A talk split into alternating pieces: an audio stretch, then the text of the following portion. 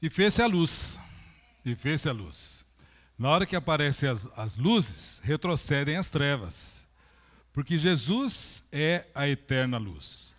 Todas as vezes que a gente vê na palavra de Deus sobre trevas, significa ausência de Deus. Trevas significa caos, confusão. E todas as vezes que a gente vê na Bíblia sobre presença de Deus, significa luz, ordem, orientação. E tudo isso é muito importante. E nós temos que estar atentos a essa mensagem que nós vamos ouvir hoje. E eu vou pedir que a gente evite toda a movimentação desnecessária para a gente estar bem focado naquilo que Deus tem a falar conosco. Diz a Bíblia que no princípio Deus criou os céus e a terra. A terra era sem forma e vazia. Trevas cobriam a face do abismo e o Espírito de Deus se movia sobre a face das águas. Disse Deus: haja luz, e houve luz. Quando as trevas existem, a luz vai chegando, vai retrocedendo as trevas, e toda a verdade luz de Deus traz libertação. A palavra de Deus fala em João capítulo 1, dizendo que no princípio era aquele que é a palavra. Ele estava com Deus e era Deus. Nele estava a vida, e esta era a luz dos homens. A luz brilha nas trevas, e as trevas não a derrotaram.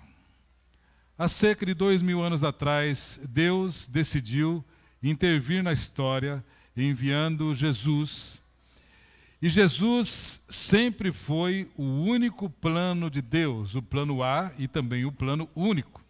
Não foi uma ideia que Deus teve de última hora em como dar um jeito na humanidade. Não foi algo que ele pesquisou no Google o que fazer. Sempre Jesus foi o plano A. E nós sabemos que aqui na Terra a vida só é possível porque existe luz. A luz, ela permite a vida. E Jesus é a luz.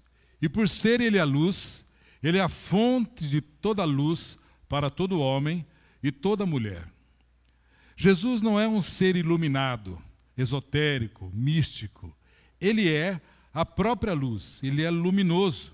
Ele diz a respeito de si mesmo: Eu sou a luz do mundo. Quem me segue nunca andará em trevas, mas terá a luz da vida. Jesus é a eterna luz. A Bíblia também nos fala sobre uma profecia de Natal.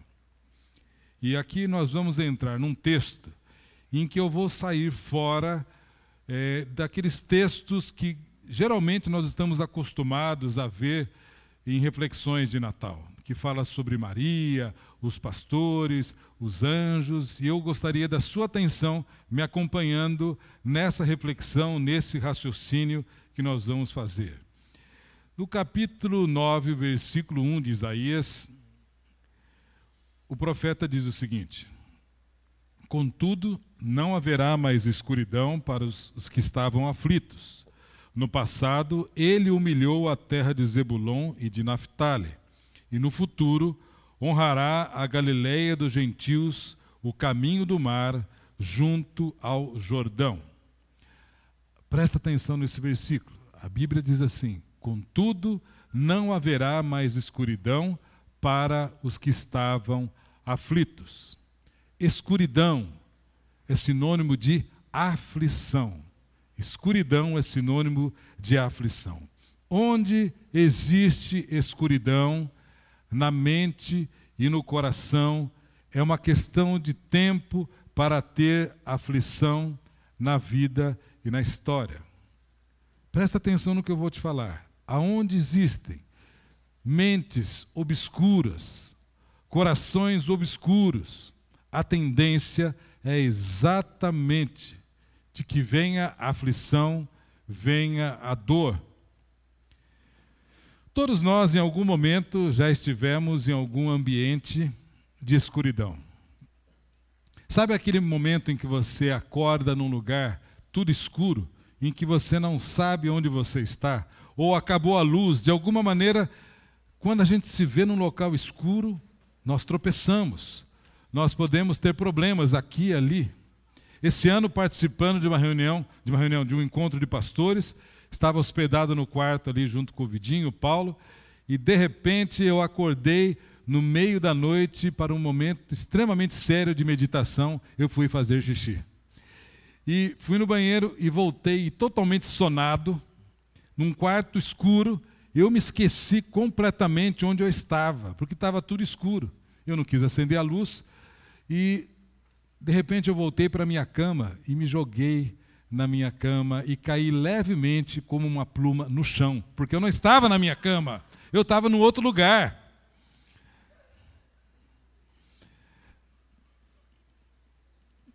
A escuridão é perigosa. Eu quero te dizer que todos nós somos frutos das nossas escolhas. Todos nós somos fruto das nossas escolhas. Decisões e mentes obscuras trazem caos e sofrimento na vida, na família, no ministério e vem a aflição. É muito perigoso quando tomamos as nossas decisões em base de um coração amargurado, de uma mente contaminada, no calor de um momento difícil. É muito difícil quando tomamos as nossas decisões em cima de um momento em que estamos pilhados, porque nossa mente está obscurecida, o nosso coração é enganoso e corremos o risco enorme de aflições. Eu quero te dizer que no ministério pastoral eu já acompanhei muita gente assim, que hoje sofre, porque no passado tomou decisões abruptas, intempestivas, baseado num momento difícil, sem parar, sem consultar Deus. E a Bíblia diz assim: contudo, haverá mais escuridão para os que estavam aflitos. No passado, ele humilhou a terra de Zebulon e de Naphtali. E o que seria Zebulon e Naphtali? Seriam dois jogadores que estão disponíveis no mercado para o seu time contratar? Seria um prato novo para você comer nesse Natal? Não. Eles são, é o nome de dois filhos de Jacó, que, como você sabe, fazem parte do grupo que entrou na Terra Prometida. E quando eles entraram na Terra Prometida, ela foi dividida em doze tribos, de acordo com o número das famílias. Menos a tribo de Levi, que ficaram somente em algumas cidades já que eles eram sustentados por Deus para o sacerdócio. E duas tribos se colocaram no norte, exatamente aqui, aqui, ó, Zebulon e Naphtali. Elas ficavam ao norte. E no século 8 a.C., os assírios invadiram a região norte e foi terrível. Porque eles entraram, saquearam, devastaram aquela terra, levaram cativos a muitos. E Zebulon e Naphtali foram os que mais sofreram com a invasão dos assírios. E a Bíblia diz: Contudo, não haverá mais escuridão para os que estavam aflitos. No passado, ele, Deus, humilhou a terra de Zebulon e de Naphtali. E a pergunta é: por que Deus humilhou essas tribos? E a Bíblia responde essa pergunta. Ela fala sobre a influência. Consultem médiuns e espíritas que murmuram encantamentos, pois todos procuram seus deuses e os mortos em favor dos vivos. No momento da dificuldade, eles se deixaram influenciar consultando outras fontes que não eram o verdadeiro Deus necromantes, videntes, benzedeiras, médios, espíritas. Eles consultaram gente de uma religiosidade que não agradava a Deus. E isso os influenciou. Foram, foi fonte de influência. Eu quero te perguntar hoje: quais são as suas fontes de influência? Quais são as suas fontes de influência? E talvez você repita para mim, mas Edmilson, eu sou cristão, eu leio a Bíblia, eu vou nas reuniões. Embora nós vivemos num país que infelizmente tem um mix de religiões, as pessoas importam religiões é, de um lado, de outro, mistura com o evangelho num sincretismo religioso para torná-lo mais agradável, para torná-lo mais palatável, mais conveniente, e isso definitivamente não agrada a Deus, não é disso que nós estamos falando. Embora não sejamos influenciados na religiosidade, mas podemos ser influenciados na cultura secular que nos cerca. De que maneira? Nas filosofias que são ensinadas nas universidades, em algumas séries do Netflix, em alguns filmes de Hollywood, em algumas novelas da Globo, contrários aos ensinamentos da palavra de Deus. Lembre-se que eu não estou falando todos, eu estou falando alguns. E quantas coisas na internet, quantas coisas podemos ser influenciados por pensamentos que são contrários à palavra de Deus. E aquela cultura começa a ser importada por nós. E é uma ingenuidade nossa acharmos que ela é neutra. É engano. Essa cultura anti-Deus tenta formatar a nossa mente com princípios equivocados em relação à palavra na área de família, de ideologia de gênero, de criação de filhos, do culto ao corpo. Uma coisa é ter o corpo saudável, outra coisa é o culto ao corpo. Ou seja, a ideologia do mundo de hoje é: eu tenho o direito de ser feliz. E alguns tomam conceitos dos colegas de trabalho, dos amigos, do colega de academia, das conversas, e tomam esses conceitos para si, contrários à vontade de Deus. Por isso, a palavra nos exorta no Salmo capítulo 1, versículos 1 e 2.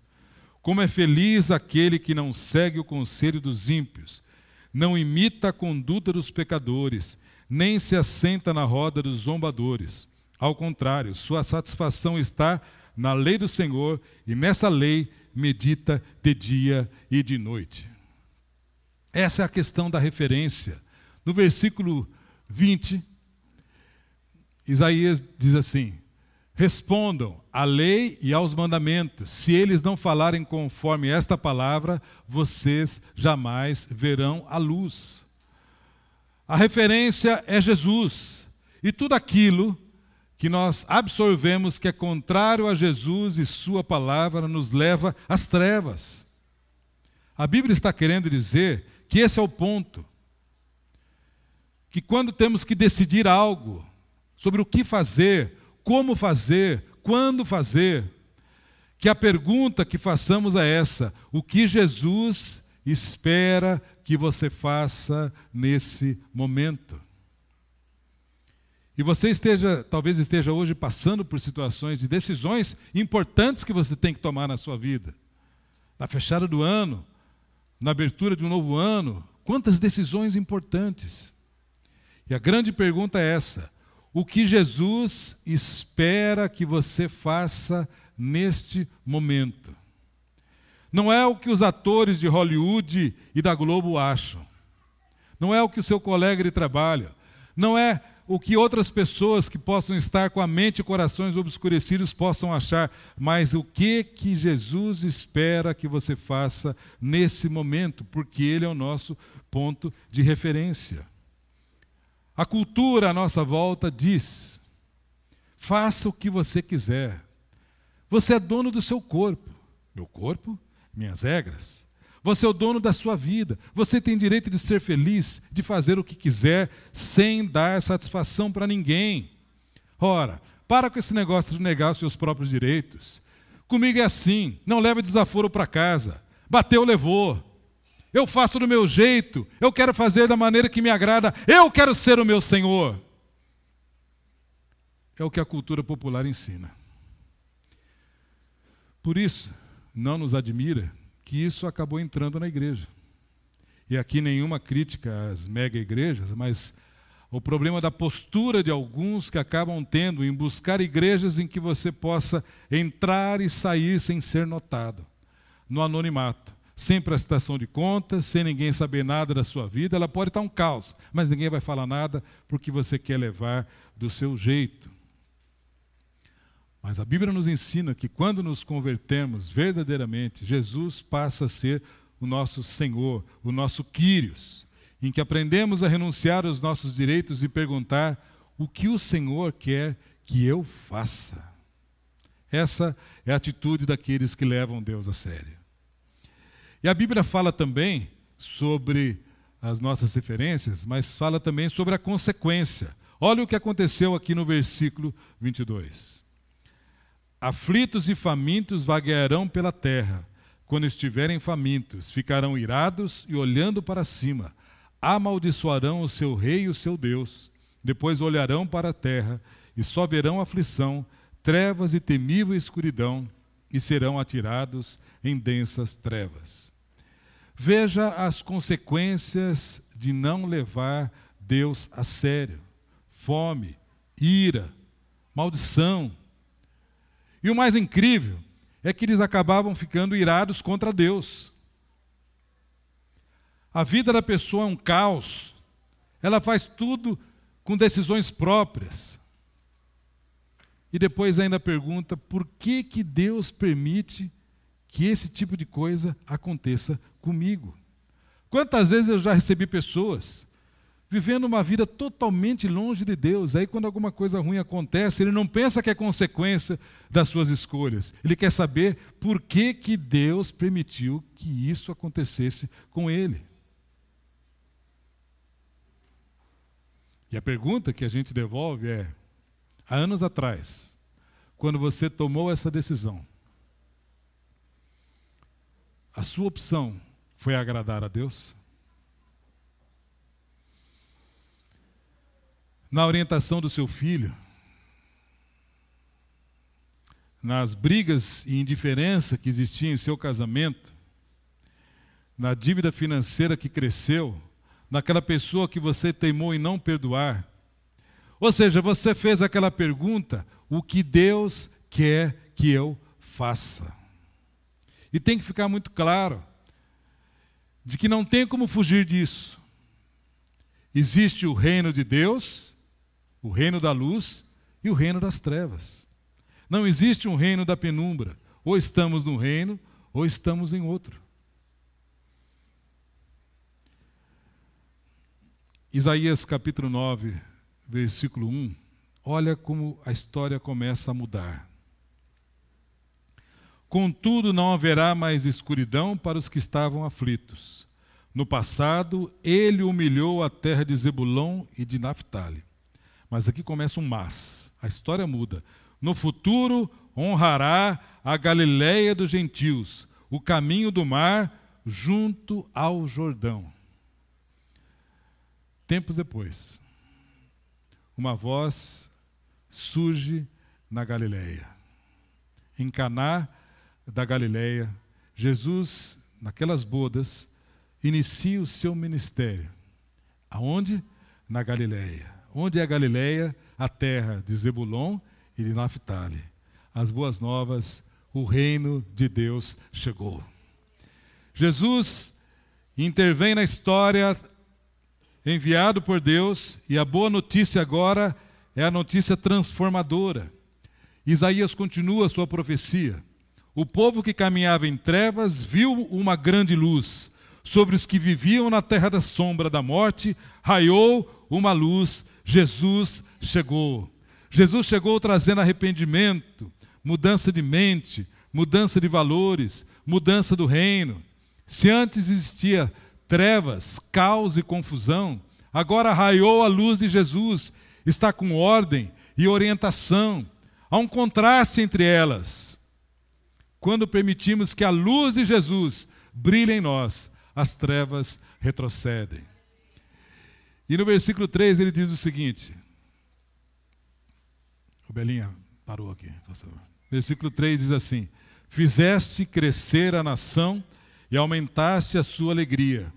Eles se alegram diante de ti, como os que se regozijam na colheita, como os que exultam quando dividem os bens tomados na batalha. No passado havia fome, havia tristeza e havia aflição. Agora, na luz de Jesus, a alegria, a colheita, a bens. Eu quero te dizer que o nosso Deus é um Deus exagerado em abençoar o seu povo. E o versículo 4 diz assim: Pois tu destruíste o jugo que os oprimia, a canga que estava sobre os seus ombros, e a vara de castigo do seu opressor, como no dia da derrota de Midian. No passado havia jugo, havia opressão e castigo. Agora, na luz de Jesus, obediência em amor e liberdade. E por que obediência em amor? Porque a nossa motivação em obedecer a Deus não é pelo medo da vara e do castigo. A nossa motivação tem que ser a obediência em amor. Obedecemos a Deus porque o amamos. Um pastor conhecido contava que certa vez o seu filho pequeno subiu no encosto do sofá, ficou bem alto, chegou para ele e falou: Pai, quando eu estiver alto desse jeito, maior do que você, eu ainda terei que te obedecer? E a resposta dele: Filho, se você continuar me amando, você irá me obedecer. Quanto mais obedecemos a Deus, mais o amamos. Quanto mais o amamos, mais o obedecemos. E o 5 ele diz assim: Pois toda bota de guerreiro usada em combate e toda veste revolvida em sangue serão queimadas como lenha no fogo. No passado, lutas e erros. À luz de Jesus, há um futuro com perdão e cura. Deixa eu te contar uma coisa. Ontem à noite, participamos como comunidade, junto com a ONG Novo Jeito, de um abençoado trabalho, a Mesa para Todos, que é o terceiro ano que é feito ali na Praça Getúlio Vargas, é, não somente levando um alimento, mas levando o nosso melhor e abençoando a vida de pessoas ali que estão em vulnerabilidade de rua. E é um tempo precioso, é um tempo da gente poder servir a Jesus servindo ali aos que sofrem.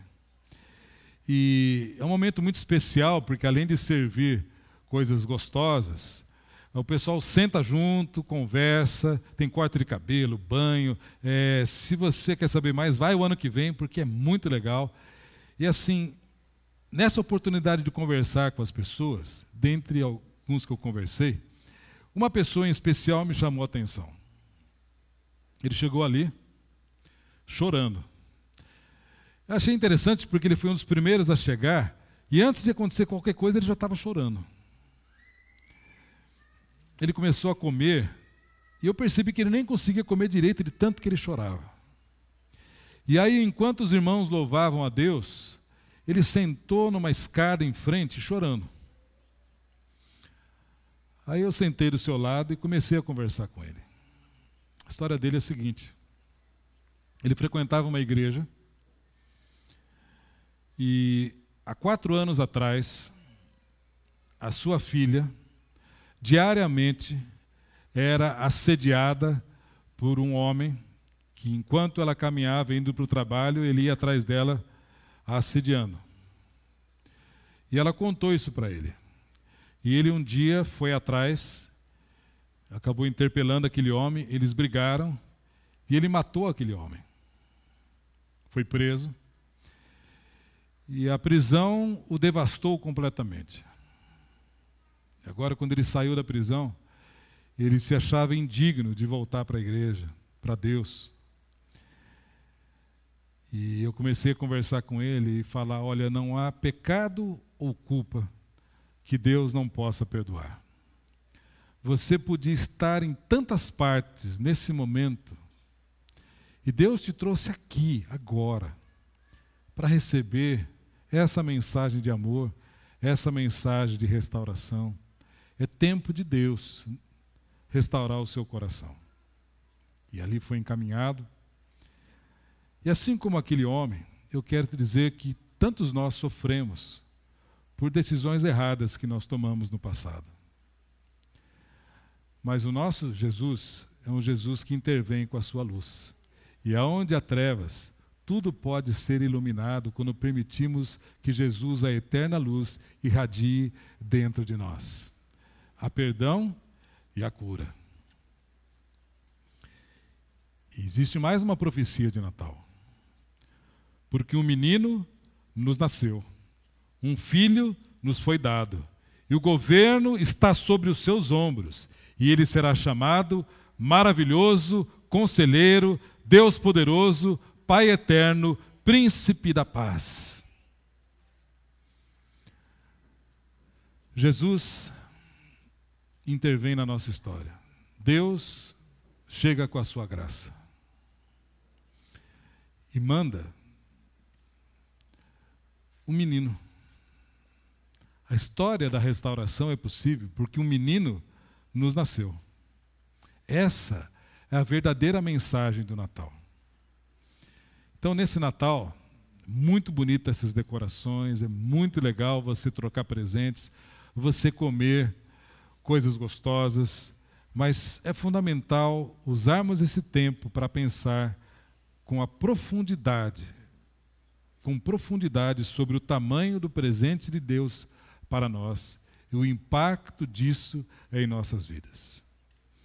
A graça de Deus nos visitando e mudando a nossa história, porque um menino nos nasceu, a nossa história foi mudada. Ele é maravilhoso conselheiro Vale a pena obedecer a alguém que é um poderoso conselheiro. Ele é Deus poderoso. Para ele não há impossíveis. Presta atenção. Para Deus não há impossíveis realizar milagres na sua vida. Você está esperando um milagre? Você precisa de um milagre na sua vida? Não há impossíveis para Ele. Mas lembre-se que a obediência precede o milagre. Ele é Pai eterno um pai que nos insiste em amar. Quantos erros cometemos e tornamos a cometer, e Ele, com a Sua graça, nos perdoa e continua teimosamente nos amando, porque Ele é Pai eterno. E Ele é também Príncipe da Paz. Num mundo tão agitado como a gente vive, nada melhor do que ter um Príncipe da Paz para o mundo. Paz é a ausência de conflitos. Duas nações fazem um acordo de paz. Mas a paz que Cristo nos dá é uma paz diferente. Porque é uma paz que independe de circunstâncias. Você pode estar passando por lutas, por dificuldades, mas o seu coração está em paz, porque Ele é o príncipe da paz. A gente recebe tantas notícias difíceis, isso está acontecendo, aquele outro está indo, está acontecendo isso, aquilo. E às vezes até a gente, como igreja, começa a ficar agitado. Vamos acalmar. Decisões, se você tem que tomar, busque a luz de Jesus, mas descanse nesse príncipe da paz. Descanse o seu coração nesse príncipe da paz. E Deus te mandou aqui nesta manhã para você receber toda essa mensagem de Natal para a gente lembrar que é fundamental que nesse Natal você se coloque sobre a luz que vem de Jesus. Porque se nos colocamos na luz que vem de Jesus, as trevas se dissipam e a luz de Jesus brilha em cada um de nós. Por isso, Natal é eterna luz com a presença e o brilho de Jesus. Vamos orar? E eu gostaria que você estivesse agora pensando na sua vida, nas suas lutas que Deus conhece e áreas que precisam ser trabalhadas por Deus. Não seja influenciado por terceiros com mentes obscuras. Não permita que a sua mente e seu coração enganoso decidam. Busque a vontade de Deus, busque a sua palavra. Busque a luz de Jesus que brilha e que ilumina a cada um de nós. Senhor, brilha, Jesus. Brilha, Senhor, dissipa todas as trevas. Vem com a tua luz, esclarecendo, iluminando tudo e deixando-nos, Senhor, totalmente conscientes da tua vontade, Não queremos uma palavra somente para esses dias de Natal, mas queremos que esse seja o padrão da nossa vida. O Senhor nos iluminando com a sua eterna luz. Porque o nosso desejo é de que somente o Senhor brilhe. Em nome de Jesus. Amém.